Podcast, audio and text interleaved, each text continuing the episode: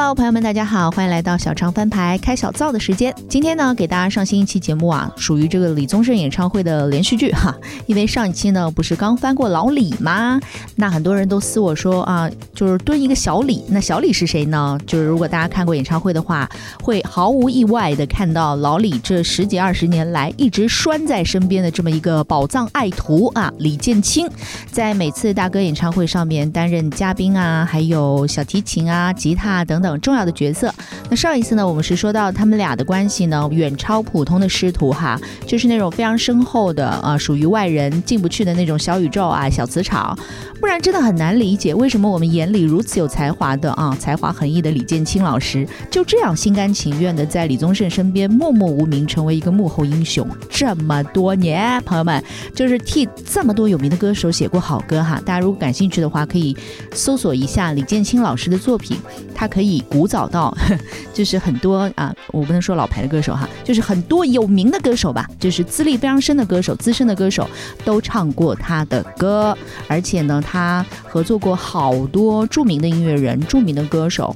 嗯，咱们不说，就是嗯，出道这么多年吧，就是在幕后啊，这种人脉、这种资源，如果真的有才华，早就被挖走了，对不对？那为什么李建清能够死心塌地的在李宗盛身边那么多年？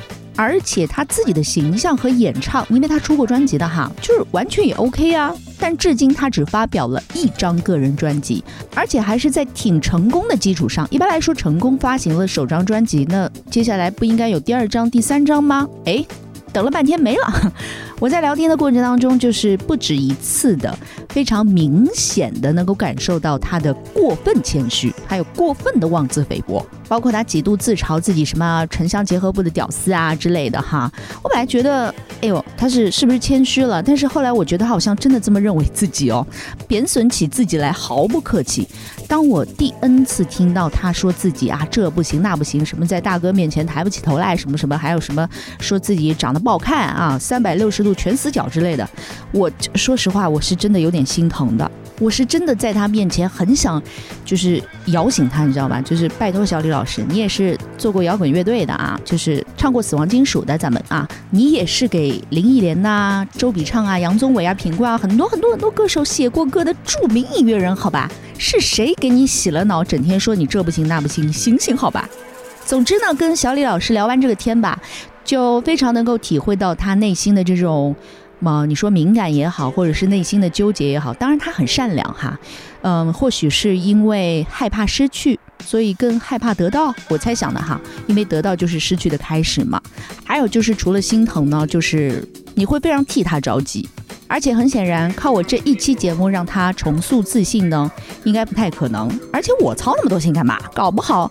子非鱼，焉知鱼之乐，对不对？事实上好像也是这样的，因为这一次在台上看到，呃，李建清老师哈，小李老师，我有点可以共情他的那种克制、知足的幸福感了。谁说现在对他而言就不是一个好的现状呢？也许大哥就是看穿了他这样多愁善感的啊忧郁的个性，可能不太适合在目前走太久，或者是太高调的话，他自己可能也面对不了很多自己无法掌控的一些啊，包括娱乐圈的一些糟心事儿啊等等，也说不定，对不对？我上次说到，就是李宗盛在我眼里的那种感觉，那四个字好像是。老奸巨猾是不是？其实我一直忘了，我一直以来对老李的感觉啊，那四个字应该是老谋深算呐。我当时就跟李建清说了，我说大哥啊，有你好幸福。然后李建清的意思似乎是他能在大哥面上，他更幸福。好啦，那既然两情相悦，咱们还在这儿瞎操什么心呢？就是祝他们师徒可以长长久久喽。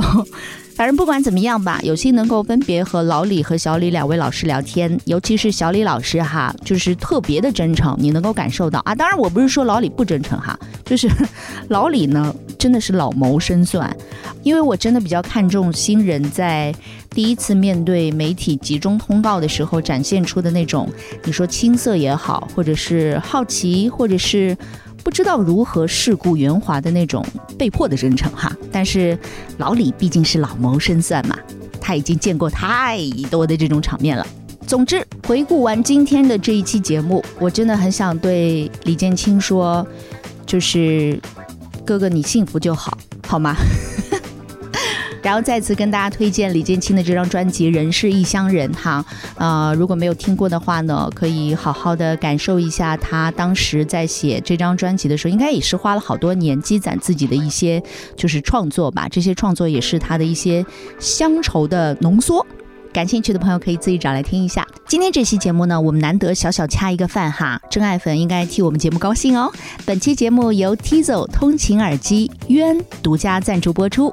为什么说它是通勤耳机呢？因为我们上下班、上下学的时候啊，通勤路上通常都会在各种的交通工具上面，无论是地铁啊、公车啊，还是在马路上的各种嘈杂的声音，我们会不自觉的将耳机音量调大。有些耳机呢，其实对我们的耳膜和听力并不是很友好。不过有时时候呢，我们听音乐的时候也不是很在意要听清楚这件事情。但如果是听播客啊，牵涉到大量的语言信息，我们就很希望不要因为噪声过大而错过任何的信息量。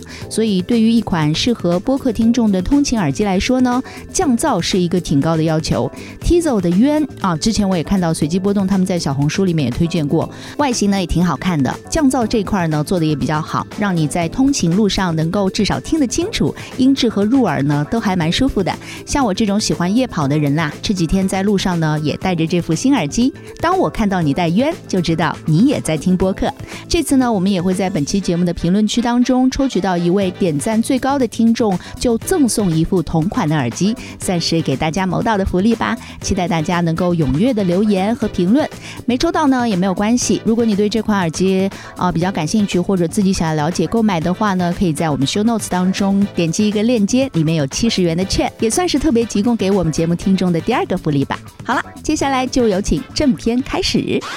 小唱翻牌，本周翻的是李建清被李宗盛在幕后藏了是没有藏，就是没有什么本事，所以不敢。你不用低到尘埃里啊，李老师。啊，明天我卸完妆以后过来找你，咱们吃个饭。三百六十度全是死角，所以你眼中的李宗盛是怎样的？所以现在也有很好的归属了。呃，你猜？那么长，好想看照片哦。现在有没有一有？问就知道你就是一个小孩儿。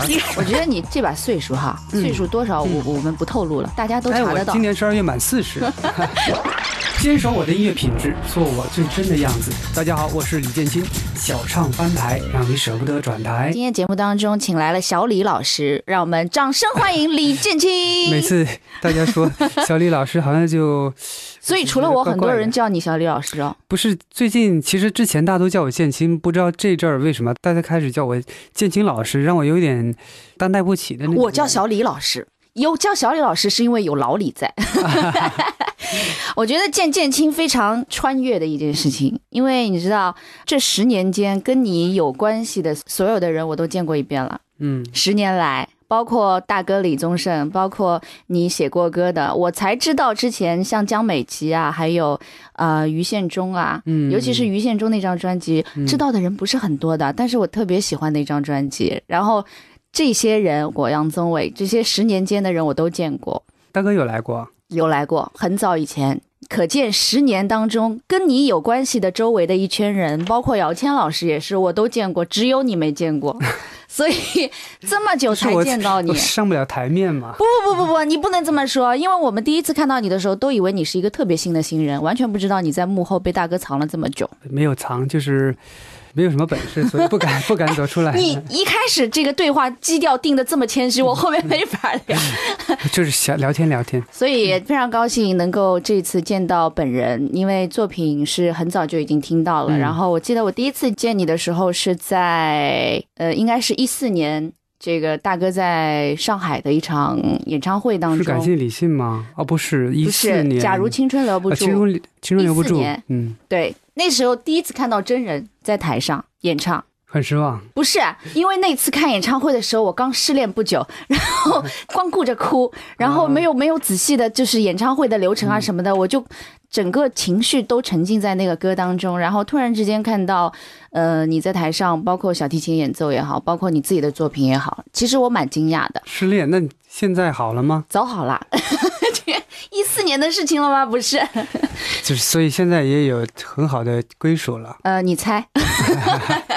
好啦，那场演唱会整个舞台的视觉都是蛮暗的，包括背景啊都是黑色，所以当时没有特别清楚的，包括灯光也不是特别明亮，没有特别清楚的看到建青是什么样子，就记得一个侧脸。但是印象很深刻的是那首歌《匆匆》，还有舞台上包括演绎杨宗纬跟他一起合作的杨宗纬的歌，所以我觉得。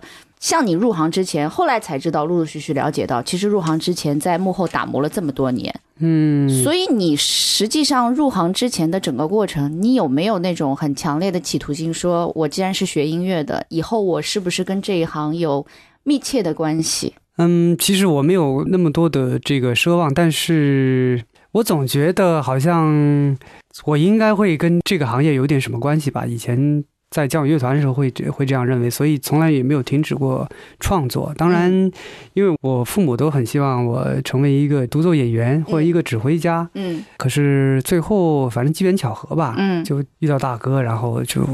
我觉得一般父母的期待都是。哎，你原来好好的在国家乐团或者是一个对呀，一个很正规的，就是广西交响乐团，他是享受国家干部待遇的。对他们应该不希望你就比如像我们现在父母，其实，在这样的一个稳定的工作单位当中离开，如果是要自己打拼，或者是告诉你一个不是一个有编制的单位，在他们的传统观念里面啊。什么？你离开这么好一个福利待遇？呃，福利待遇我不知道，不清楚。就是这样一个编制的单位去自己闯荡，父母应该是有担心的吧？就是我父母当呃，我母亲吧，我父亲还，我母亲当时以前最跟我说的最多的就是“旱涝保收”嗯这个词，我不知道你知不知道？我知道，我知道。那你知道劳保鞋吗？不知道。哎，所以一问就知道你就是一个小孩儿。我终于能够在我们节目当中采访一个比我大的歌手，对，因为小鲜肉采访太多，一直做小姐姐，就是一个小孩儿。嗯，好，来跟我们解释一下。就是旱涝保收，就是说，呃，一个国家单位享受国家干部待遇，不管有没有福利分房，就是有没有医疗保险，先撇开这些不说，它起码是一个正规的一个单位，说出去响当当是一个交响乐团的一提琴的一个这个对。所以突然间好像就变成一个，因为现在好像做我们这种都好像是所谓的自由职业者，对自由职业特别没保障的感觉。对对，然后你比如说你说是什么？我说我是一个音乐人，因为这个太广泛。自己现在因为现在做音乐门槛很低，哦，自己在家里有一个电脑，有俩音箱，就录歌发布一下就行。就我就可以说我是音乐人。我现在没工作嘛，我我做以音乐帮别人做一点编点小曲儿什么，我也可以说是自己是是音乐人。嗯。所以就听起来好像不务正业，对对，有点 有点那个意思。学了那么多年的小提琴，然后妈妈担心你荒废了，对吗？还是担心？其实现在好像也挺荒废的。真的吗？没有，完全没有好吗？不然我们哪听到这么多？没怎么。疏于恋情，疏于恋情，是确实。所以你当时听上去是有想法，觉得总有一天我应该跟这行多多少少有点关系，但是企图心没有强烈到那种，就是你看现在有很多的入行拼命找各种比赛参加的那些新人，他其实是有强烈的企图心，说我以后要在这一行立足，我要当一个明星，我要跟着谁，最好有谁能够捧我一下，然后我有一夜之间能够怎么样？应该你看上去不是这种想法的人吧？我以前只是想我们乐队能够发一张专辑，嗯，对我我的当时的这个想法是这样。可是到了最后，我自己单出来，就是在大哥这儿，大哥公司做做幕后以后，这种念头就慢慢开始打消了。就是发专辑，因为你突然间发现，其实作为一个歌手要具备的素质，远远不是说你会写几个歌，然后你会一些这个音乐的基本的知识，然后。自己会写，自己也能唱，音准啊，什么拍子啊，什么声音啊，都还过得去，就可以。就只要是唱片公司或者是制作人能喜欢你，你就能没那么简单，没那么简单。就中间太多，我不知道，因为我一开始接触的就是大哥的这个团队。你觉得做歌手应该是音乐素养够就可以了？其实后来发现，做歌手要有很多甚至跟音乐毫无关系的事情，你都要学到。至少在大哥这里，我知道就是要求标准非常高。我不知道，如果当初是另外一个什么唱片公司的话，可能早就发了，也有可能，也不一定，因为可能别的唱片公司不一定像大哥那么喜欢我的东西，因为唱片公司都是还是盈利挣钱为主嘛。我懂，就是因为有太多的新人，其实你现在会发现有很多的比赛出来的一些新人，突然之间大家。包括底下做评委的也好，或者唱片公司很多大佬都看着，然后发现，哎，这颗好苗子可以，哎，可以挖，然后马上就把它就是迅速的从这个比赛堆里面挑出来之后，过度的提前透支他的所有的，包括创作歌手的创作力也好，或者是明星的一些流量也好，马上在他趁着最红的时候，把他比如说迅猛的给他发好多张，然后这一茬过去之后。其实有很多唱片公司不是很关心，以及不是很看重艺人的可持续发展。然后接下来发现，哎，用完了流量用完了，或者是提前透支了他的很多创作力，发现他这两年没什么，立即丢弃。所以这其实对于一个艺人的长足发展来说，并不是一件很好的事情。好像就算是这种。可能性好像在我身上也不会发生，为什么？因为不会有一个唱片公司的大佬看到一个这个城乡结合部的一个这个 这人没有东西可以透支嘛？一个那个什么司？对，我觉得可能是因为大哥品味比较奇怪吧，然后他会喜欢我的东西。是你自己渐渐明白了，还是大哥是怎样成功的说服你？哎，别想着做明星梦了啊！别，也不是，别做梦，也不是，也不是，就是你你成功给你洗脑。你去到这个公司里，你自然会发现，其实作为一个艺人，真的不是我不知道，可能现在大对艺人理解可能不太一样。可是我感受到，在大哥这个团队里，对艺人的要求是很高的。来跟我们说说，你跟了这么多年大哥，你眼中如果要做一个非常成熟的可以推出的艺人，需要具备的条件，除了你刚刚说的音乐的部分之外，还需要什么？就是现在我好像以前的那种。比较老的那种形式，就是大家一个团队，然后去收一些好听的歌，然后团队里呢，就是在为这个艺人去设计一个什么样的一个性格，然后，然后通俗的来讲，现在就是给他一个人设。对对对对，然后很多人去捧一个人，就是因为这个人会唱，或者因为他长得帅，但其实好像这种在这个时代好像行不通了。也不是行不通，还是有人在继续在做。可是好像现在更趋向于歌手自己本身很有态度，然后他有自己的想法，要不然就是会写歌，要不然就会写词，要不然就是你写歌写词也都不是很擅长的话，你自己本身是一个很有态度的人，对生活对各种事情的看法，或者你写了一首好文章，就怎么怎么都可以，就必须得有除了唱歌以外，有就一个一技之长，特别鲜明的对，还有就是。自己的这个人格魅力，自己的修养，很多很多，反正就是一个非常充实的一个。看起来就是你一看到这个人，哇，他是一个很厉害人，然后气场，他就还没有发片的时候，你就会感觉这个人的气场非常强大，然后人格魅力就是很十足的那种，然后自己又有非常鲜明的自己的特征的那种，所以好像我觉得你不具备吗？你觉得？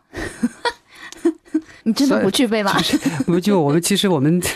我们公司的人很很身边的同事比较反感我，老是说觉得自己长得丑啊什么之类。对啊，为什么会这么觉得呢？嗯，是这几年吧。是谁打压了你的自信？是谁给你洗脑说你你不要太嚣张？建青，我跟你说不要太嚣张。这几年看镜子就就就自越看自己越不顺眼，就是这种。你看我们这个。我们的领领导在出在外面又又眉头又皱起来了。我觉得你这把岁数哈，岁数多少我我们不透露了，大家都查得到。今年十二月满四十。我觉得这个形象对于你的这个年纪来讲，我觉得你是属于我们上海人说是比较后生的，你知道吗？就是后生仔是吧？对，就是看着不像这个年纪的人，要比你的。外貌年轻好多的样子哦，那明天我卸完妆以后过来找你，咱们吃个饭。所以在各个方面，你都好像觉得，哎呀，我照镜子也觉得越看自己越不顺眼。哎呀，我也没有偶像什么气质。对，所以就干脆就老老实实做幕后，老老实实就多花一些这时间在这个音乐上面。你知道现在的艺人跟以前不一样的一个地方，就是像你说的，以前那么多人打造一个艺人的状态，就是这个人其实是。他的很多人设是被操控的，然后他自己没有多少机会发表自己的观点也好，出现自己的那个性格的展示也好，不像现在的自媒体和自己的，你看微博也有，然后各种空间。这样说还真是，你你是很容易能够展现很多途径去了解这个人。对，不像以前我们之前老的一辈的艺人，你听张学友、刘德华，谁知道他们文笔怎么样？谁知道他们私底下什么状态？谁能够了解他们私底下生活？唯有每一次通过新闻发布会或者是什么娱乐资讯发布出来，才能够了解一丁丁的资讯，所以嗯，那个想象的空间会很大，所以是那个造梦的年代、造星的年代是比较容易造出来一个幻想。现在对于艺人的了解其实很显山露水的，就是很容易会发现一个人的死角在哪里。途径很多，真的，对，这些所有的东西是挫败了你三百六十度全是死角。三百六十度全是 死角。所以你现在的自己的一个状态是非常清醒的认识到，我就是现现在这个状态是自己最满意的状态嘛？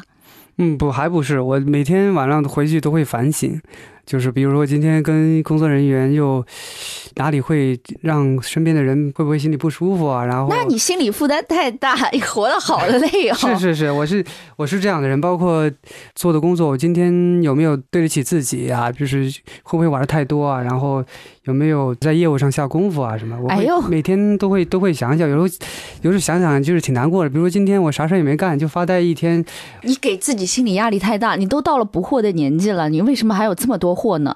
啊，因为我我想，因为如果要跟得上制作人的节奏，因为我们我们俩还有很多事情想一块儿做，嗯想要跟上他的节奏，必须得起码按照他的一半的嗯，对自己的要求嗯那样来要求自己。对，因为他是多我两三倍这样来要求他自己，所以有时候在他面前就就真的抬不起头来。这 人家这样的一个人都能那么的努力，你不用低到尘埃里啊，李老师。是是是，你看我们领导又皱眉头呢。哎所以你递 demo 给大哥的时候，你当下你怀抱的心情和期待是什么？嗯，你多少递给他，你是有有所期待的吧我？希望他，我知道，就他的要求来说，可能给我们乐队发一张专辑是应该是不太可能的。但是我嗯很希望，比如说他会不会觉得他做不合适，他会不会嗯介绍给他的朋友或者是嗯其他的、反正就是给。你们乐队一个机会。对对对，我就是或者是对我们乐队的音乐挺感兴趣，会不会跟我们乐队有一些其他的合作？嗯，我当时是是这样想的。对，其实还是有，当时还是有一些有一些期待和对有一些。期待的，有一些企图的。嗯然后其实真正的就到了公真的完全没有了。说到做乐队，你初高中的时候练的那个乐队，我很好奇，因为你现在的嗯曲风和声线，包括你整个 形象这么柔、这么细腻，然后以前做乐队的时候是是摇滚吗？是这么。拷贝那个黑豹唐朝这么红的时候做的音乐曲风是是那样的吗？就是那种死亡金属。怎么可能跟你合适啊？完全想象不出来。其实我我也我也在在想，我我怎么才能拥有一个死亡金属的这样的声音？我也去求教过好多，包括看了一些很野的一些那种。是不是要给声带小结做个手术才能够把 我觉得，嗓子弄破成这样？我觉得应该把声带剪掉，可能才可以。还好没下刀啊对对，对后怕。所以你看，那个时候我在乐队里要啊做那样的事情，就是整天最希望的什么什么时候能把自己的嗓子给喊破，嗯，然后就是能够以一个很浑厚的一个很破的一个声音，然后很自然、很很松弛，然后就能唱出破音的那样的一个状态。对烟嗓，我怎么啊才能做到？嗯，可是发现这个就是真的是不行。你是真的那个时代是崇拜黑豹和唐朝的吗？你是真的是向崇拜不敢说，但是可是因为当时没听过那样的东西，因为可能广西吧。啊，对，除了港台的一些，我记得那个时候听的最多的就是李克勤，啊，粤语就是的歌，对什么，因为我们是粤语地区，啊广西陈百强，嗯，对，就是这这些的歌对对对对，然后突然间听到这个 当当当当当，就是觉得就很很摇滚，就是黑豹的那个《Don't Break My Heart》，就是怎么会，而且好好听啊，而且很就黑豹的第一章，嗯黑豹就是对第一章无地自容那一章，然后听到那个《梦回唐朝》，我觉得好有意思，他们的词包括他们的曲特别有意思，然后再加上那个时候。因为中国火这张专辑非常火嘛，包括就整个中国乐的摇滚乐的这个，你有看过他们在香港演出的那红磡个？那场是吧？，对，我前两天还遇到王兰，王兰还在打鼓啊。有有，他现在在帮谭维维打，就你你你会发现那个嗯年代的人，他们做幕后的，包括孝松也好，包括嗯你刚刚说王兰也好，包括有很多的，就是因为窦唯那个时候演出。张楚、何勇，当时在幕后的那一帮人，现在真的还在音乐圈内做着比如像现在的很多好歌声啊、好声音啊，这些现场在幕后做着很多的事情，而且他们在自己年过中年之后，依然对音乐的热情保有着，对对我觉得很不容易。所以那个时候一抓，就是不管是这个其他的这个普通的大专院校也好，还是像我们这种艺术类的，随便一抓就是一打乐队。所以你是真喜欢，不是赶流行。其实当时以前我是真的那种想把小提琴练到一种境界的人，嗯嗯所以我当时根本没往这方面去想。同学怂恿我去参加一些这个校园的一些歌手比赛，对，那然后也有获奖，然后被、嗯被小我一届的这个一个同学嗯就就知道了。那么小我一届这同学他是吹小号的，是我们后来我们乐队的贝斯，嗯，他当时有一个乐队，就是后来这个我我在那个乐队，他说我们乐队的主唱快毕业了，因为他是成大的，成城大学的，快毕业了，我们需要一个急需一个主唱，而且是要要要待的比较久的，因为咱俩嗯是同学，嗯我觉得我们可以一起走到毕业什么，应该是很长一段时间可以玩儿。你要不要来我们乐队？然后当时我们那个专业老师很严格，我很害怕他知道我去做做乐队这种，做做乐队这种事情，因为他对这个挺反感的。对，就是偷偷来。你们正统学音乐的去玩什么摇滚乐队对对对对，啊？因为他是很老派的那种教育家，嗯小提琴教育家，嗯就觉得我会浪费很多时间去玩那些不切实际的，以后可能不会以这个长生的长久的一个嗯东西，为什么你要去花那个时间，而不去就是把你？因为我我老是认为我在小提琴上面有一些天分，他比较希望我能够在小提琴上能走更远，所以他对我的期望是挺大的。所以很不愿意去我去做那些留个大长头发，然后哪怕今天我还是觉得很好奇，跟你的气质不符哎。嗯，反正就是当时就是这个状况。你当时真留着长头发吗？嗯，我之前不敢留，因为主课老师太严格。啊是到了大学二年级开始，就是慢慢开始，主课老师管不了你了，啊就是因为就人也长大了嘛，主课老师年纪也大了，他老是说你。说多他自己也累，儿大不由娘啊，对对，就就开始留，就头发就留有多长起来到腰吧。这么长，对对对好想看照片哦。现在有没有？？我好好奇哦手机里面有不到腰的，但是哎，戴你长发及腰的时候的李建琴，应该很像一个清秀的姑娘吧？个，好像我在微博里有一张照片，我们在湖边那个努力奋斗。你玩 cosplay 的吧？对对对对对，因为很喜欢那个电影人嘛，哎呦，太好笑了！老师对，所以就你是学丁武的吧？不是不是努力奋斗是学这个周星驰的，这么长头发，我真的很难想象。然后当时的那些摇滚的元素你都有哈，留长发，穿烂皮裤子、啊、鞋就是烂裤子，然后皮鞋那当时做学生那会儿没有什么零用钱，就是 自己做呗，比如烂裤子就就把裤子来做。比如我还记得我第一次做那个烂的那个牛仔裤、啊要怎么怎么样做因为其实以前买牛仔裤都挺贵的，啊，对，你要省吃俭用，就零零花钱，像我们这种。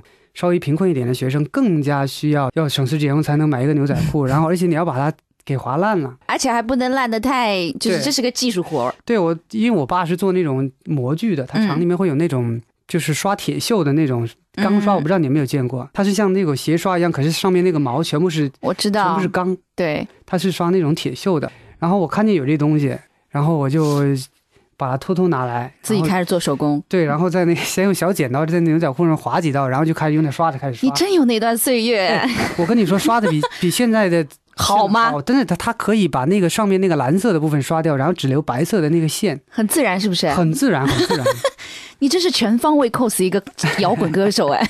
哎，小孩嘛，那小孩不懂就，我也有那种就是青春期嘛。对对对，厉害了厉害了啊！我想起来，汪峰以前也是拉小提琴的，对对对对。汪峰也是首席小提琴手呢，而且。嗯在大众的眼中，比如说在一个正规的乐团，首席小提琴手啊、副首席啊这种嗯特别体面和高端的一个职业，人家听到都肃然起敬，哇，艺术家，艺术家。结果就是汪峰最后也做一个摇滚歌手，然后也变成了唱片歌手，然后你最后也是违背母命从乐乐团里面出来，大家这么不想当小提琴手吗？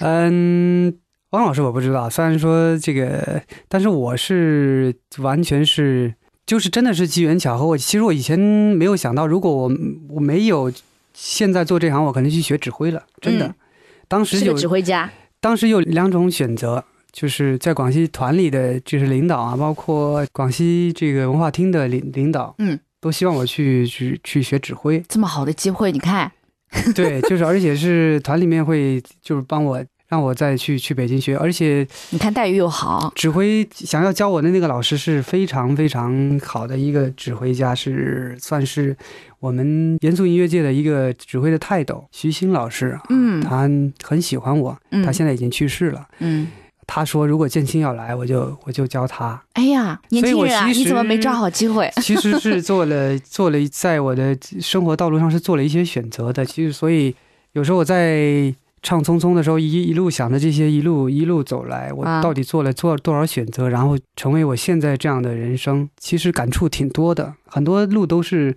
自己选的。人生只有一次选择，你也没法假设，比如说我选另外一条路会变成什么样。对小唱翻牌，本周翻的是我常常在做一些这个采访的时候乱说话所。谓乱说话是就是太耿直，别人问我什么，我就直接把我心里面最真实的感受说出来。是应该这样啊，不然呢？你居然有三十了，你不要做的这么假嘛！你是不是内心真的还是演出来的嘛？演出来的第二年你本来是有机会发片的。杨老师突然间窜出来了。各位，杨老师是杨宗纬啊，我哪知道那个歌是你写的？那个时候大家专辑当中翻的都是那个你知道有名的人，说做幕后试试看吧。他说：“你相信我，这个做幕后呢是可以走很长远的。你看我，你看 大哥的套路来。所以你眼中的李宗盛是怎样的？你还没越过山丘吧？我越过四丘了都。你要把幽默，你好冷哦。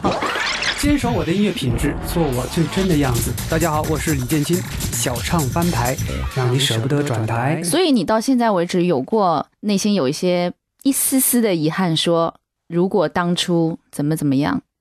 没有，呃，没有。但我会看到，比如说，我看一个音乐会，我去听一个严肃的音乐会，看一个指挥，我会想，搞不好今天是我站在那里 会怎么样？啊。会有，会有。我们因为在很多的地方看到，至少你从幕后打磨这么多年，再来幕前的时候，至少人家的文案写的是李建清被李宗盛在幕后藏了十年。这个“藏”字，我不知道你怎么理解，因为你刚刚也说，其实也没有藏啦。他真是也没有藏，因为其实我是正常上班的人，嗯，就是拿工资，我是大哥的一个职员嘛。嗯对对，就我正常上班，嗯然后我刚开始签给大哥是词曲作者这样的一个身份，所以没有是没有歌手约的，所以也不存在什么藏不藏。可是第二年你是本来是有机会发片的，对不对？对，杨老师突然间窜出来了，这话好微妙哦。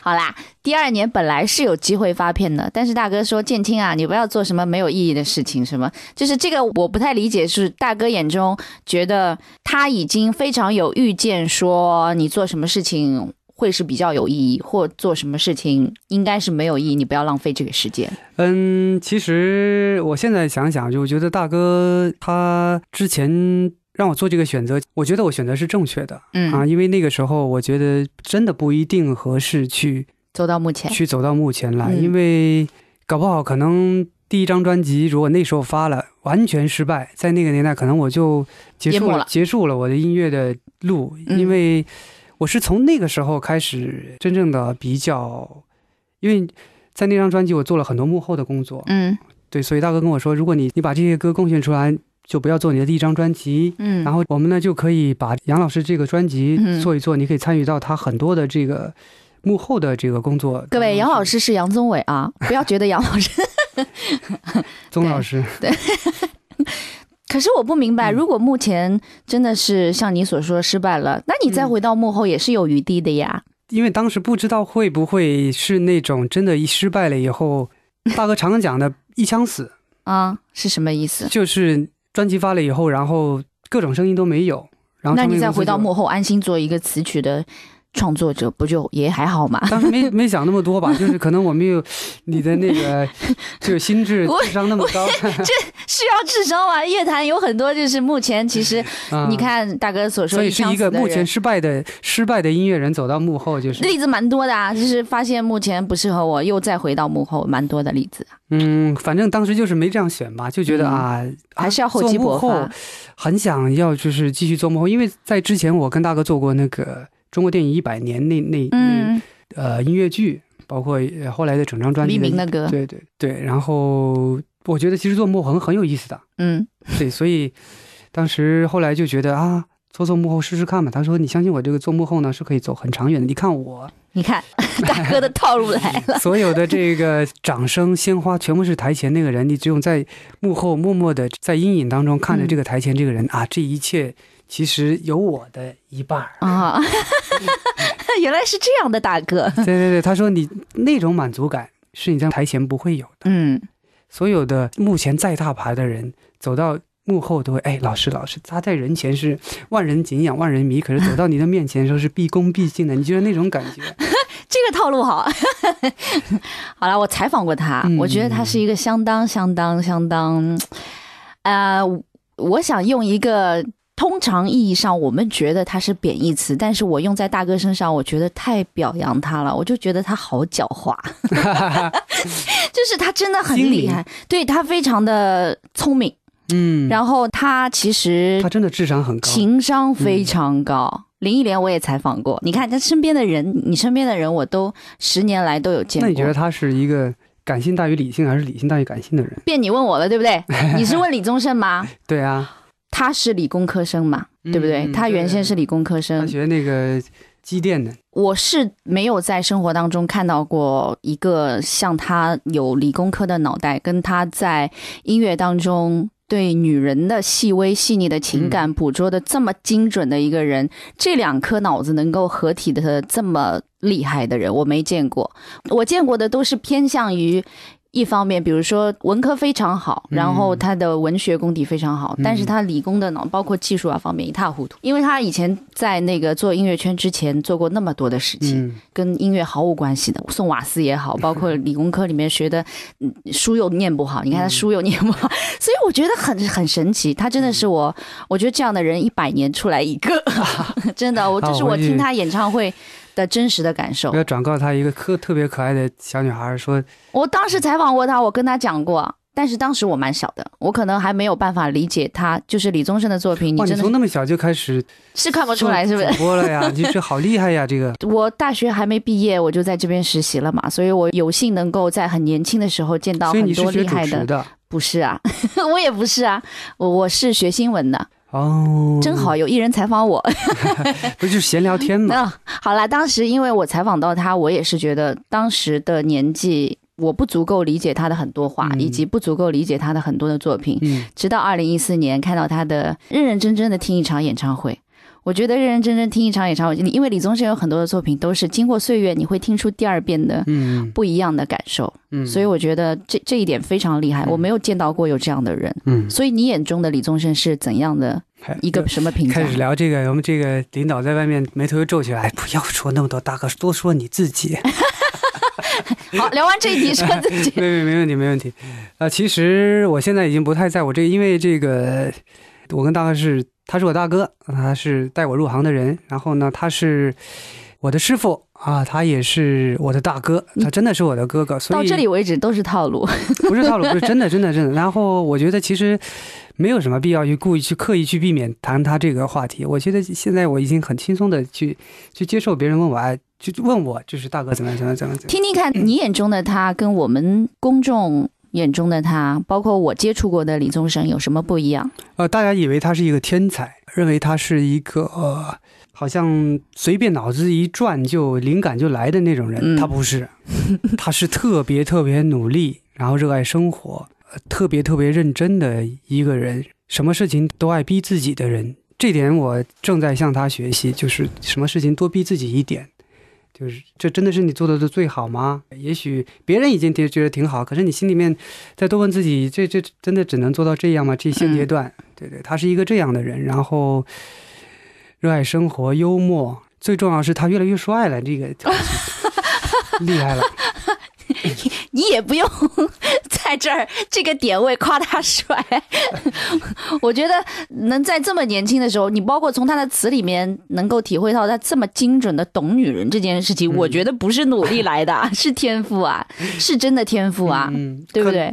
我觉得这种就是他这个雷达敏感的程度，嗯这个天赋一定是有的，嗯天分一定是有的。然后，可是我觉得后天的努力也完全分不开吧，因为他嗯确实是一个很努力的人。哎，那么领导一直忘我，马上说自己，马上说自己。你不要污蔑领导，领导没有给你什么表情。所以这十年，所谓的藏在幕后的这十年，你觉得最大的收获是什么？嗯，耐心吧，耐心，然后耐心是肯定有的，我 我都替你急。然后还有一个就是，很很多时候就是新鲜，就是哦，原来这个事情是可以这样做，嗯原来那个事情可以这样做，原来那个这件事情可以这样理解，原来这个大哥是这样看一个问题，就学到很多这种原来跟我的思维方式不一样的这种，然后确实发现这种方式是更合适、更成熟的，而且更适合这个人的，包括。知道这个幕后真的不是一个制作人的工作，真的不是收收歌，把词发一发，嗯把编曲发一发，然后棚里进棚唱一唱，剪一剪，音准修一修，然后缩混一下就发。制制作人的工作真的不只是这样，这个我刚听你说这样，我已经觉得不简单了，这个只是可能百分之五、百分之三，对百分之三就是还没有做，还没有进行到这个。其实这个是最简单的、啊，最基础的。最基础的、最简单的部分。最难的部分是你觉得这个人到底是最后会会是一个什么样子？嗯既要适合他，刚才我们说不能造虚造一个人嘛，嗯就是要适合这个人的这个气质，要给他设定怎么样才能适合他，然后方向是怎么样，然后对，就是他在做这些具体的工作之前要想好多好多东西。那这是我之前不知道，我以为就是这人嗓子不错啊，收几首歌，然后把词发一发，就是完全不是这个样子。嗯，也就是你所说的前面的这个部分啊，我理解为前面的这个部分都是可以学到的，可以被替代的。后面的这个部分，也就是你可以学到一些皮毛吧，最主要是你。你真的还是要要有没有这个天赋，好像也是好，因为没有这个，我们这个行业没有天赋，真是没办法。对啊，是要有天赋啊，有些行业真的是你光光努力去去做，这样的例子也有很多，能做，但是会很吃力。就是他没有这个天赋的话，他光努力呢，会真的会很吃力。挺痛苦的。就是、对你刚刚问我这个问题，我没有回答。我在想，是不是你说李宗盛到底是一个感性的人还是理性的人？我在想，你是不是想要告诉我们大家，你们都以为从他的词、他的作品当中可以看出他是一个偏感性的人，他很敏感，他很感性，他很容易动情。其实，在我眼中，他是一个很理性的人嘛。我觉得生活上他是理性的，对只有钻到音乐里去的时候，对。他有时候我们说到一些，我们两个在聊一些这个我们都很感兴趣的一些嗯话题，或者在音乐上或我们我们设想的我们未来要做的音乐的时候的那种兴奋的感觉，就是我觉得就是那个时候是很很感性的。嗯因嗯为他会就是很很开心，就是有时候跟我一样，还感觉他又跟我年纪相当的那那那那嗯那种感觉。就那个时候，我觉得他是是感性的，那大多时候他是理性的，跟我分析分析这个问题。我跟你说，这个人这个人这样，你觉得你知道为什么这样？他其实是这样这样这样这样。如果你这样去看这个问题的话，也可以，但解法是怎么怎么怎么怎么样？那是因为他到年纪了 嗯，我据我所知，他年轻的时候也是这样的。哦，是吧？嗯，那你呢？你是一个偏感性的还是偏理性的人？我觉得好像感性多一点，感性多一点。答对了。因为有时候我常常在啊做一些这个采访的时候乱说话，就下了下了节目，所谓乱说话是，就是太耿直。别人问我什么，我就直接把我心里面最真实的感受说出来，或者是我我本来就是这个样子的东西嗯说出来。是应该这样啊，不然呢？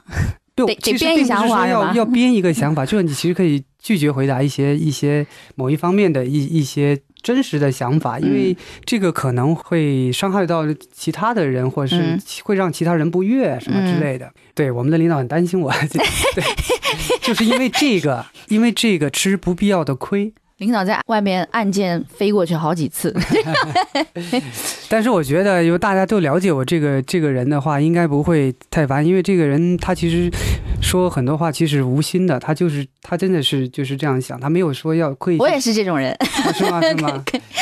耿直 girl。呃我比你更厉害一点是，至少你的外形的气场给人感觉你应该没有攻击性的，然后大家应该也会觉得你脾气性格都还蛮温顺，只不过有的时候说话没有考虑太多，是一个耿直 boy。我不是，如果别人看到我的。样子会觉得，要么就是气场太强有攻击性，要么就是嗯，这人不好对付吧，不好收拾吧。所以我背负的那个刻板印象对我的伤害比你更大。所以说，就是别人还没有问你，你哎，这个人你怎么看这个问题的时候，你就要主动。我跟你说啊，你知道吗？那个人啊，什么？你 是你是这种的，就是嗯，特别爱表达是吧？刚刚是问你眼中的李宗盛，现在我们要问到你自己。这张专辑叫《人是异乡人》，嗯嗯，其实那么多年来，你的创作也好，包括我们第一次认识李建清的作品《匆匆》也好，它嗯都不是一个一般意义上的情歌的作品，不是嗯写那些苦情歌啊。嗯，跟大哥的路子不一样，大哥一辈子为情所困的样子，你并不是。呃，山丘不是，嗯，山丘是中年危机吧？哎，有没有中年危机一说啊？到你这个年纪，因为我知道，至少因为我越过三十之前的感受。哦，你居然有三十了，你不要做的这么假嘛！你是不是内心真的还是演出来的嘛？是演出来的呀，是因为？对呀、就是没化妆的时候像二十五六，化了妆了以后就 你真的吗？你不是为了让我开心哦？不是啊，不是啊，真的不是。至少我在越过三十之前，人们对于三十那个数字，光那个数字的惶恐，从年龄的感受上来说，已经觉得啊，三十以后有三十以后的优势，比如比如说，比如说说你那女人味啊，啊，对啊，真的真的真的，你二十小几的姑娘是是是姑娘，她是。可是你刚刚才，说我看上去二十五六，哎，我应该才是姑娘 没有我我我的意思是说，你应 你应该不要担心这个啊，所谓的过了三十以后会有什么中年危机，对我觉得挺美的我替你担心，啊，替我担心是吧？还是主要是因为你不是要长得太难看是吧？不不不，你不是不惑了吧？因为我我们跨过的坎不一样，嗯我跨过三十，你要跨四十，哎，啊，也是。你觉得四十对你来说意味着什么啦？有没有一个中年危机的感受啦？意味着一个数字吧？数字对对，也就四十嘛。也没有什么特别感受，真的吗？呃，其实其实是有的啊，比如说记忆力衰退，然后这个有时候睡眠不好，然后哦酒量也比以前差了。啊，对，看上去你也不像酒量好的人 哎呀，你去广西去打听一下，哦，真的吗？嗯一箱塞牙缝哦，就你会你会感觉，比如思维活跃的程度啊，嗯，比如说没有那么脑子没有转那么快，是不是？主要是有时候会哎。我想要做一件事情，突然间给忘了。嗯然后我明明需要去做这件事情，可是我同时想几件事情的时候，就会把一些不那么重要的事情给忘了。然后我又返回头去做，希望再去做那个不不重要。比如我忘记拿一个什么东西，然后其实我脑子里面想那个案怎么解怎么解，然后回去以后这个东西还是忘记拿了。然后我又回去回去拿回去以后，哎，我回来干嘛嘞？那跟你缺觉有关，啊是吧？睡不好有关，酒量不好就喝不够，喝不够我就睡不好。所以这是属于你自己的中年的，中年的危机啊，中年危机，你还没越过山丘吧？我越过四丘了都。你也要把幽默，你好冷哦！你是没有大哥那个越过山丘那个，他写越过山丘的时候，是真的有一个年龄段越过的那个感受，你有很多的迷茫，包括有我听得出一些小的担忧和小恐惧。每个人听的不一样吧？嗯，对，可能你是不是有自己的担忧，所以你听这些东西，有的哎，可能吧你真的不用担忧，我觉得真的也挺好的，可能。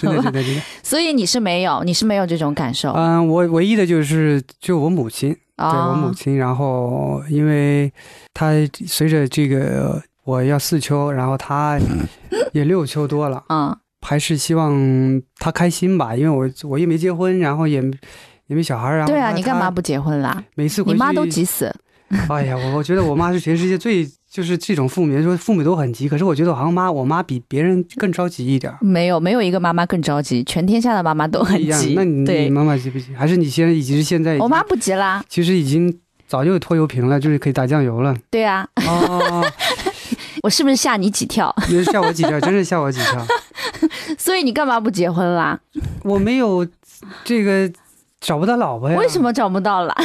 我是不是太管太宽不是你，你做，比如说你作为一个上海人，啊？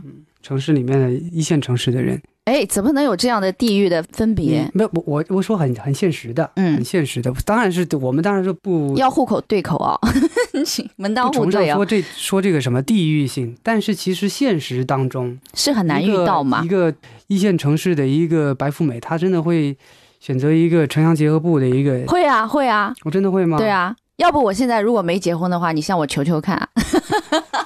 哎呦，开所以你所以，你所以你的那 那一半是城乡结合部的，没有没有，真真的不是啊。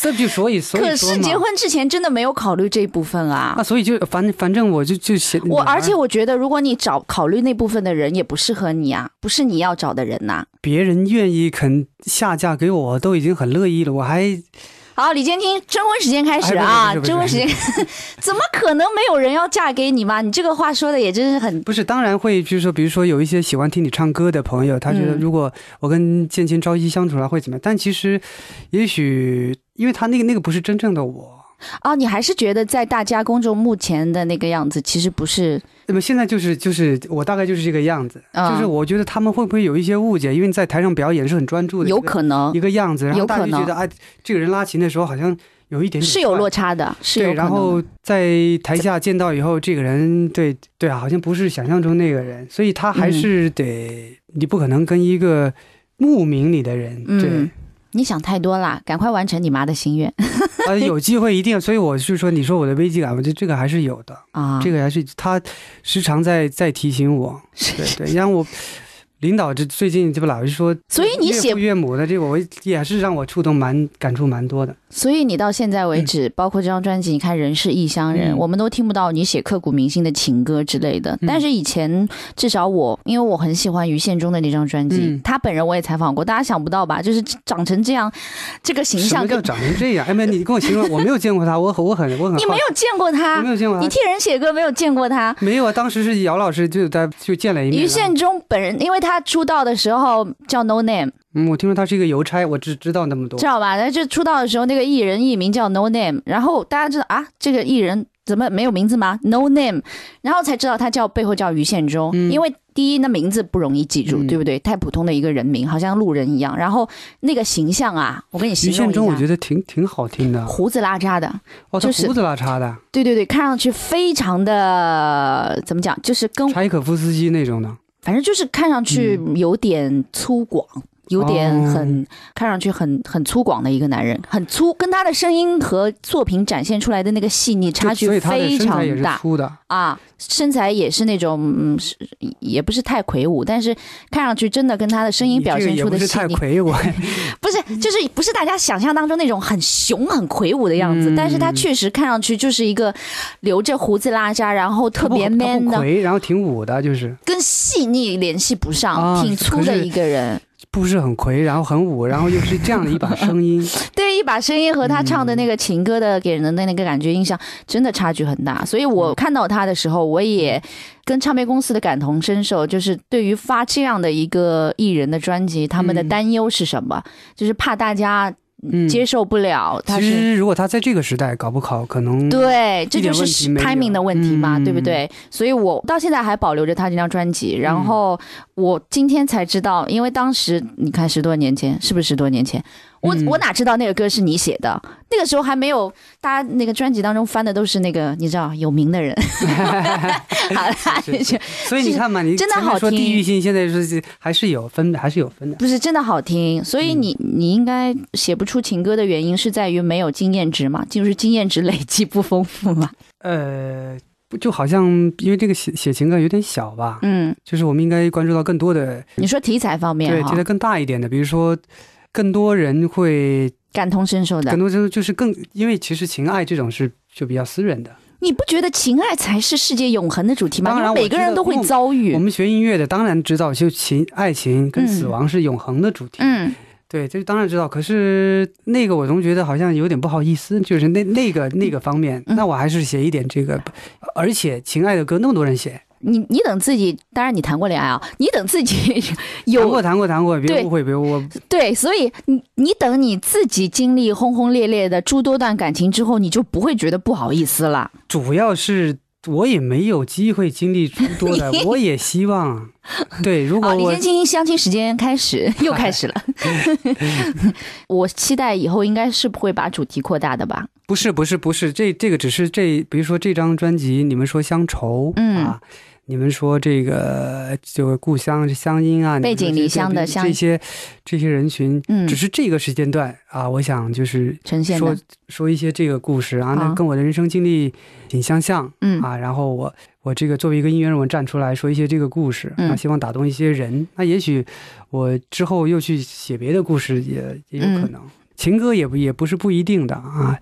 就这个感情经历比较少，这 这个确实是我的呃比较弱弱项是吧。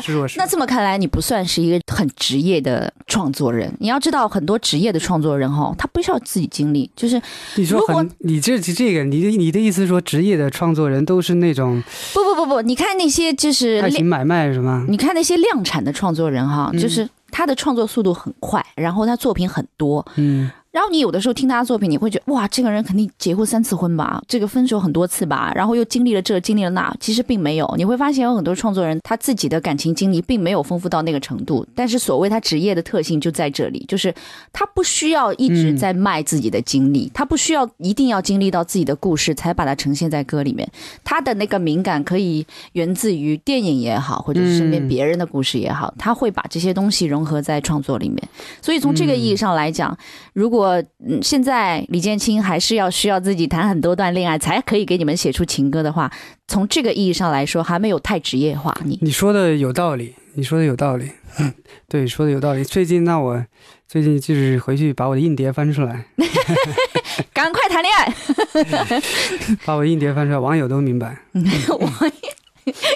所以你有过一段时间的膨胀期嘛？或者是对自己期待还那么不切实际的？啊，我觉得每个人不不能说有那么一段时期是什么迷所谓的迷茫期，不能就是偶尔这一阵子，哎，我那么有那么一天心情非常不是很好，比如说啊因为、有时候因为天气也会心情不好啊，或是因为一些什么事情，突然间心情就不好了，那就嗯会怀疑我到底在做什么啊。我妈嗯这个年纪啊，因为有时候还是会有的，但是它不是说一整段时期都是在怀疑自己，没有没有过，基本上就是很时不时，你是说时不时的？我不是说像女孩子一样每个月总有那么几天心情不好，不是那个起伏哦。嗯我是说有一阵子，就是那个成长期啊，有一阵子是我到底以后是要干嘛？我这条路能走多久？以及我是不是走对了？我怎么还没有变成大明星？照我的才华，应该不止现在这点成就吧？之类的一些嗯疑问和迷茫。好像喝醉的时候有过那么一两次，但是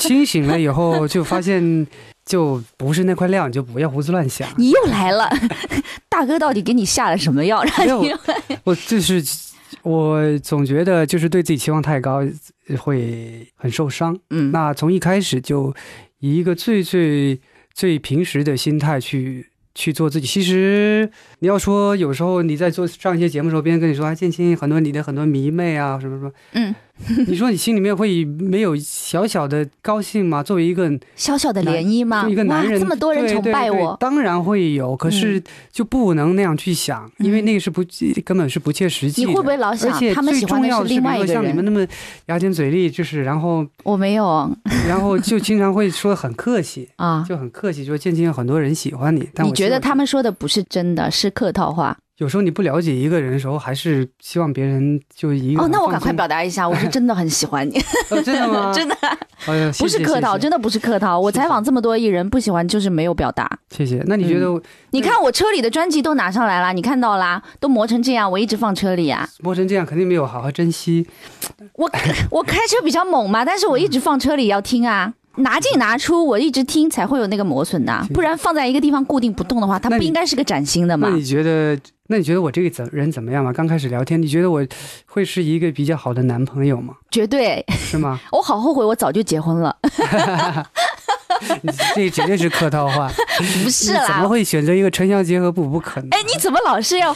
你不能这样。今天所有的聊，这个整个对话下来，我觉得你要重新有一个心理建设，因为你现在是妄自菲薄的过头，嗯，真的啊真的吗？真的，你现在是妄自菲薄的过头。所以我不知道从现是谁在开始，一直在我是刘德华。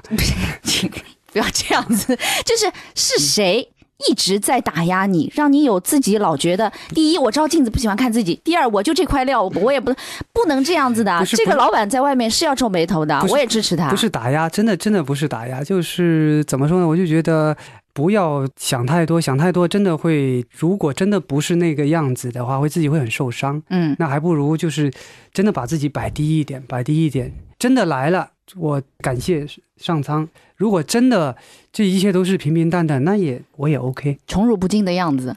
完啦，对对对你现在已经就是要年近四十，你只能这样子啦，不像年轻的时候，你是不是从高的地方摔下来过，摔疼过啊？所以才会有这样的很多不敢再有太高期待的那种感觉。如果你如果你小时候生活的状态是跟我一样的话，你那根本就没有什么摔不摔，哦，不会有呃，不敢有过高的期待，对对，觉得每一份馈，赠都是很奢侈的一件事情。每一个获得吧都是馈赠，对，嗯，就有的话我很感谢，真的是没没有的话也平常心。没有的话我继续做，对，好羡慕李宗盛找到了你这样的，你这样的一个能够跟了十多年的一个，我觉得他他有时候也也也也挺烦的吧，就是像我这种个性的人有有我觉得是找不到了。你看其他音乐人没有这个运气，因为如果像大哥这样今时今日在华语乐坛的地位哈，我相信这么多年来围在他身边需要出头的年轻人太多了。他自己心里的预设也是，每当我对某一个年轻人引起注意的时候，我也很怕对方误会，说我将要捧他到哪里哪里，我将要把他带到多远多远。只有你，第一期待不高，第二能够耐得住性子，在他边上那么久。真的你你如果你在棚里看到那么多出色的呃音乐家也好，呃、嗯音乐人也好，艺人也好，然后你真的会觉得呃自己真的没有那么好，就是就是自己真的有太多不足的地方，嗯然后你那你这种奢望，你这种自信从何而来呢？而且你看从，那些迷弟迷妹们而来呀、这就是你这次宣传所看到的那些，给你一个真实的世界，就是没有那些啦，有一有有少部分没有有少部分。对对 对，好了，希望你这张专辑之后真的能够有更多的，因为毕竟是全方位展现自己才华目前的一张，所以你能够收到的很多反馈都是很直接的。全方位，嗯，不不能说全方位，因为哦，还有很多死角，三百六十度全是死角，就希望你能够嗯，看到这些直接的反馈之后，能够更有自信和信心，接下来自己的创作和其他。也其实我跟你就是闲聊那么久，我也不是一个完全没有自信的人。当然不是啊，对音乐上我是很骄傲的，有有些时候，对对对。那其他方面也请骄傲一些好吗？比如说酒量，哎，好啦，那希望你这张专辑，我以前采访歌手最后一句话很不走心的说，好啊，希望你这张专辑大卖，谢谢。因为你也知道不可能嘛，对不嗯对？现在的时代呢，嗯，我们不是期待大卖，但是我相信像你这样的音乐人所期待的对你的肯定，绝对不是销量这一块啊、所以就祝福你能够让更多懂你的人能够成为跟你一样的同好，看到所以这张专辑。这几天我一直在感谢相信音乐。哎，最后才感谢老板，你倒是蛮点题的。对呀、因为这你看这么这么好一个唱片公司，就会会会做我这样类型的音乐人，就是没根本就没有想到要靠这个人去挣钱什么的。哎，相信音乐有太多的歌手都跟我讲过这句话，哎，所以真的，还有谁讲过？佳佳、严爵，你看，不是大热门的歌手都会觉得谢谢公司给我这样的机会，能够发哎呀，这那我以后再不讲这个了。这个林老年别跟我说，佳佳他们也也都这样说，你什么意思？不是啦，我是真的能够体会到这么多唱片公司当中，嗯为什么有这么多非常优秀的音乐人会坚持选择相信音乐的原因，是因为真的能够给他们空间和力量。只关注音乐这部分，而不操心其他的东西，也没有很多压力，对不对？我也好想签这个公司哦，签我吧！那你去做什么呢？你快点写一首歌给我唱啊！辣妹子，希望李建清能够越走越好，也希望你的专辑能够持续有发表，因为现在的年代，我们最担心的就是一个好的歌手或者好的创作人，嗯。他在最后后期没有作品给我们看到，也蛮可惜的。所以呃，我不会啊，我会稀稀拉拉都会，稀稀拉拉，你能不能用点好词儿？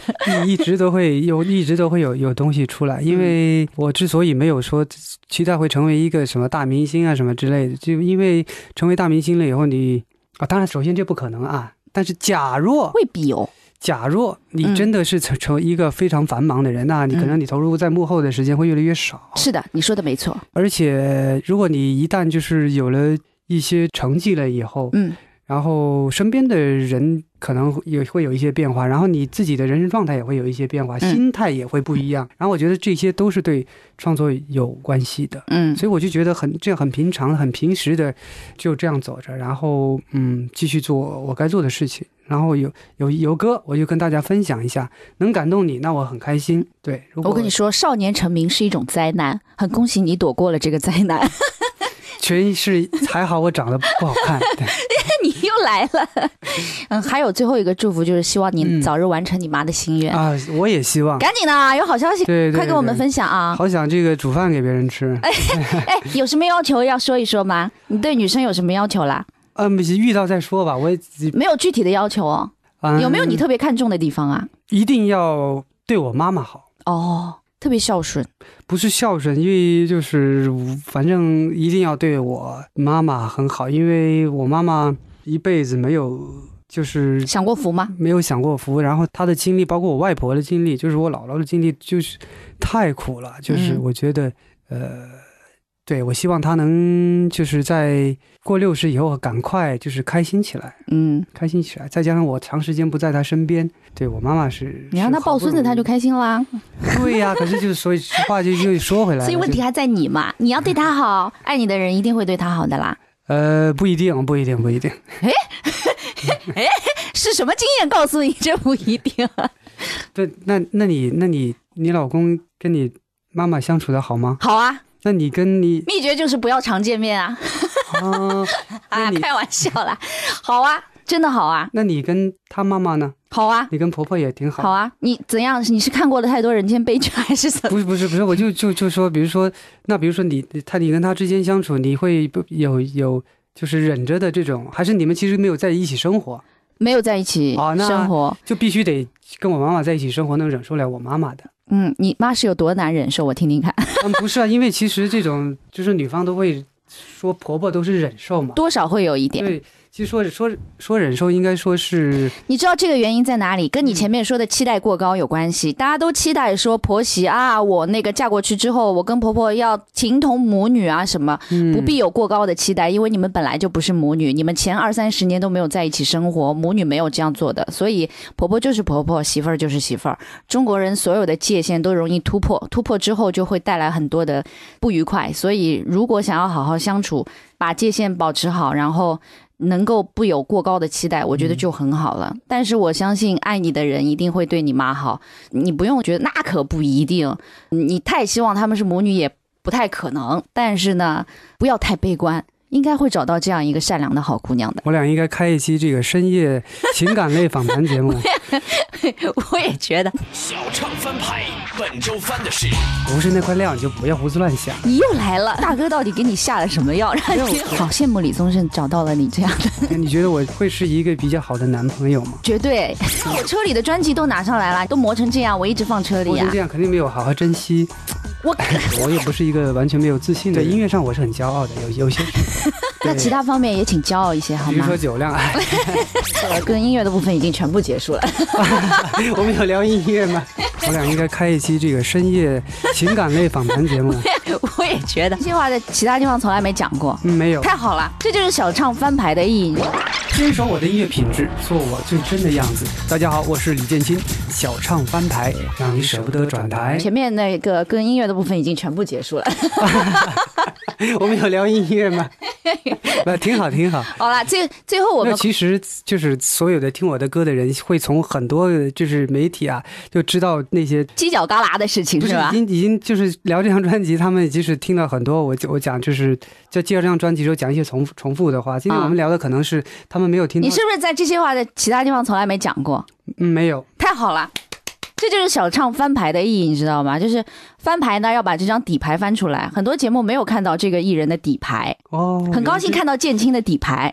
接下来我们翻底牌真正开始了，是有两个很快的单元，一个是终一个是翻脸，一个是翻台。翻脸很很容易，我们一个来哈。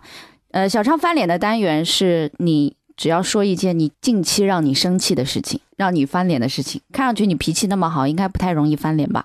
近期翻脸最近的一件生气，嗯，不太爽也可以。这个生气的程度呢，可以到从不太爽、不太高兴的生气，到真的有歌手会聊到翻脸、大发雷霆、发怒这种。只要任何生气的事情都可以。好像有，好像又没有，你会吵架吗？我都是讲道理型的，哎呦，真的真的，我都会气死人！你是吵不起来的人，对不对？我也只呃也可以吵，但是我是就算可以吵是音量开始扩大了以后，我是那种就是跟你讲道理，你知道吗？这个事情其实是这样这样，为什么我会不舒服，是因为什么什么什么。然后你你知道，如果你这个这样去对别人，别人不会像我这样跟你说这些。啊，这个就是你吵架的方式啊，对对，应该对应该就是不会大嗓门，以及不会就别人知道我已经有点不舒服了，就是还等他没有回我的信息，我就噼里啪啦打一一一长串跟他说，你还用微信吵架，对对对，所以当面是不太会红脸和吵架的那种个性和脾气。看你也不会吧？好像没有，嗯，好像没有。那最近一件不太爽的事情是什么？前几天吧，前几天吧，我一个我们有一个同事一直叫我转这个转一个微博，对，然后其实这这个我不是很喜欢做这样的事情，啊、对对，转的内容是什么？就是做广，告。做广做那个我之后要演出的广告，你自己演出的广告让你转，你还不高兴，这我也听不下去。是是，后来我有道歉，后来我有道歉，你还有资格生气？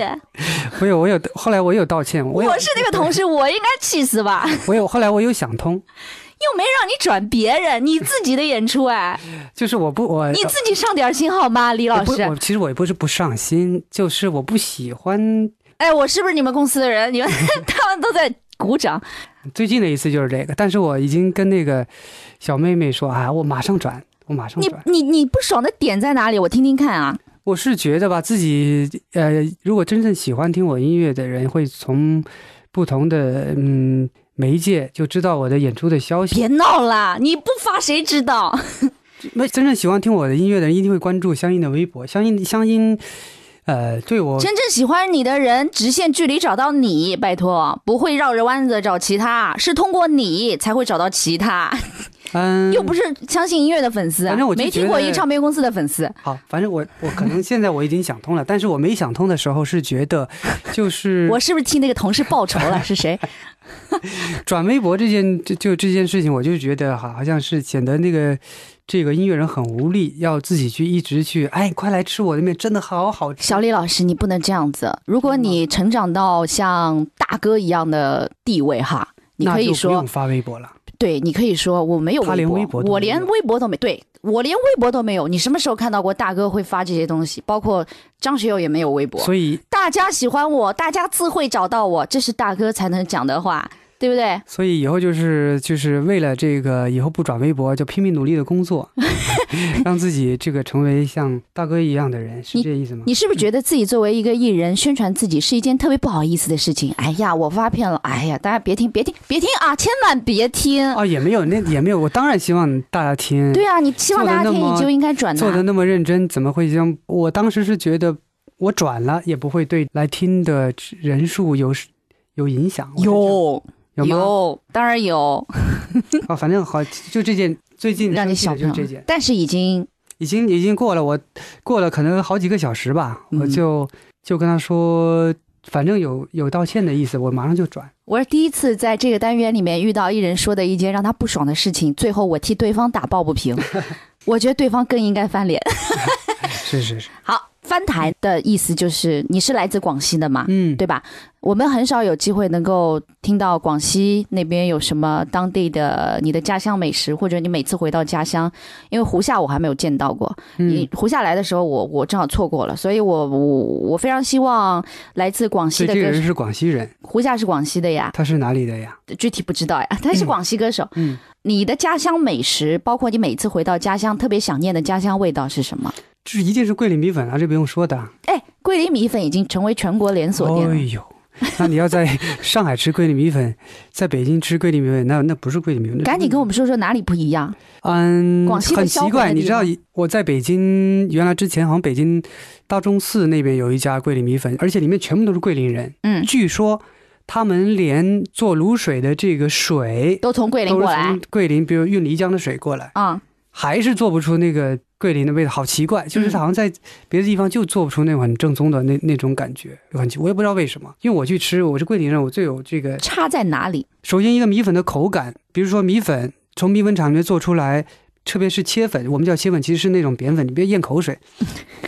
就切粉就是像就是广东人说的河粉，它是那种扁的一条一条，那种、嗯那种新鲜的质期大概只有两三个小时。嗯，所以空运都不一定来得及。对，就算是在桂林本地吃，都是那种哎，我这一筐米粉快卖完了，我打电话给米粉厂，你再帮我生产生产一点，嗯没有库存，我待会大概对一个小时过过去拿，嗯这就是非常新鲜的那种口感。对，一个新鲜弹牙。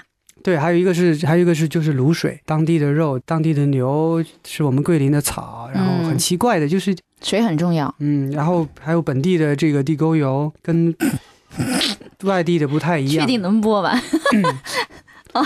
这就你说的特别认真哎，本地的地沟油好像真的是一个油的品种一样。不，真的就嗯本地的地沟油，因为比如说桂林的地沟油，它没有那个那种川川味儿的那个火锅的那个那个味道。啊我有一次在上海的某一家这个就就吃一个拉面，啊，吃出一点火锅味儿，对我就就是还是不一样，还是不一样，油这不太一样。嗯，所以你的意见就是吃所谓的，即便是你们现在遍地能找到的桂林米粉，还是得去广西当地吃正宗的，嗯嗯嗯对不对？南宁也可以，桂林也可以。南宁的桂林米粉也挺正宗的，因为他们也是吃米粉，嗯而且南宁有米粉厂，所以不不太存在这个。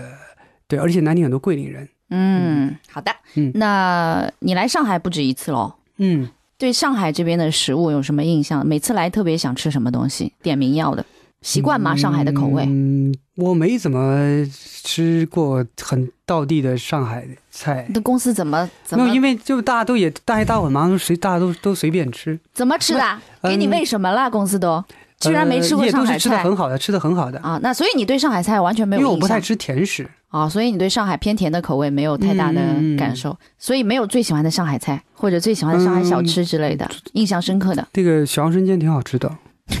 我跟你说，生煎就是生煎，不要把它冠名成小杨生煎。哦所以它不是生煎包，不是叫小杨生，它就是生煎包，只是说有一个品牌叫这个，然后这个品牌做的很成功，这样而已。我来替上海的生煎验明正身一下，嗯不要以为生煎都是小杨生，小杨是个牌子，哦，而且小杨生煎把上海生煎做歪了，生煎不是那样的。哦，就像你你的那个桂林米粉，觉得不是我们家楼下的那个嗯外卖的那个米粉是一个道理。你觉得那个叫桂林米粉，你觉得像吗？嗯不是吧嗯，同样，那个生煎也不是真正的上海的生煎。要在哪里才能吃到最正宗的？上海的正宗的生煎有很多，没没有牌子的也有很多。兄弟两个开一间破说白了，二就还是。用用油的品种不太一样呃，。不是那个生煎，你你吃到的所谓的那个皮薄的面粉没有发出来的，不是嗯发面的那个生煎，那个皮薄的像纸一样。因为很多小龙啊、生煎都追求皮薄如纸，不是那样的。嗯真正的小龙和真正的生煎，皮没有薄到那个程度，它并没有追求那个薄，也没有追求咬一个小口，啪汤给飙出来，没有。嗯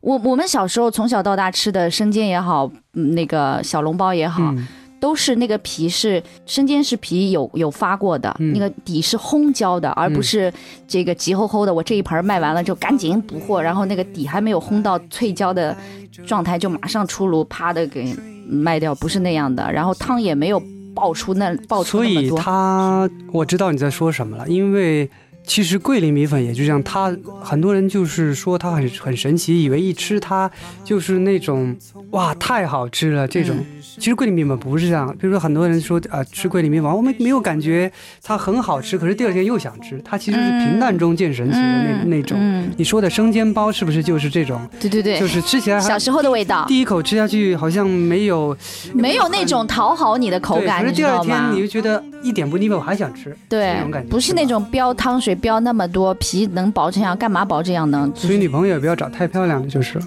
你这个联想也是很奇特 啊！还是最后还是要祝你早日爱，你哎，知道，谢谢嗯，不管是漂亮的不漂亮的，喜欢你就好了，好吧？嗯好好，谢谢李建清，拜拜，拜拜。那些褪色青春梦，普通的不能再普通，你肯定懂。青春期忆熬夜重逢，上小县城的高中已光荣。路的尽头的少年宫，不自沉默在风中，无言相送。那一年一首远方的歌，说什么往事如风，他往事如风。我失色青春的惶恐，现在才知道，心中，光让人痒痒不让碰。明白了，现实里没有人是孙悟空，课堂老师忘了教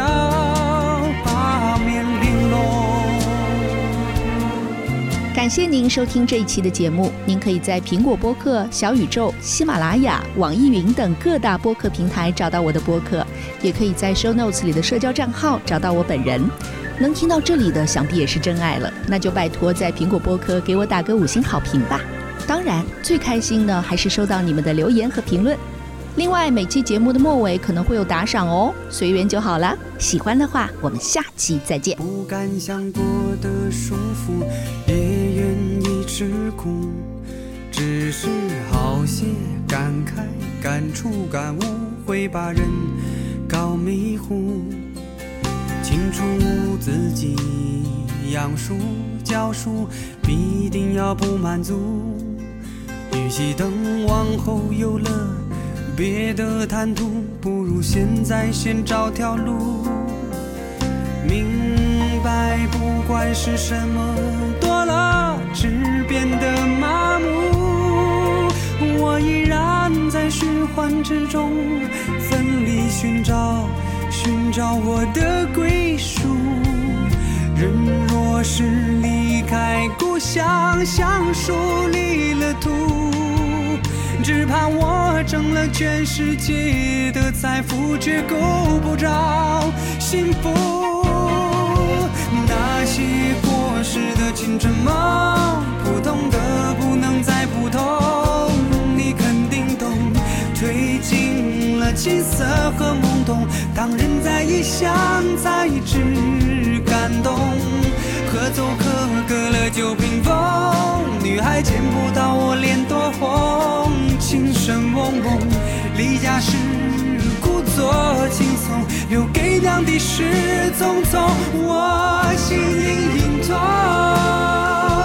不承认自己仍是小童，未察觉林子里那乱响的风。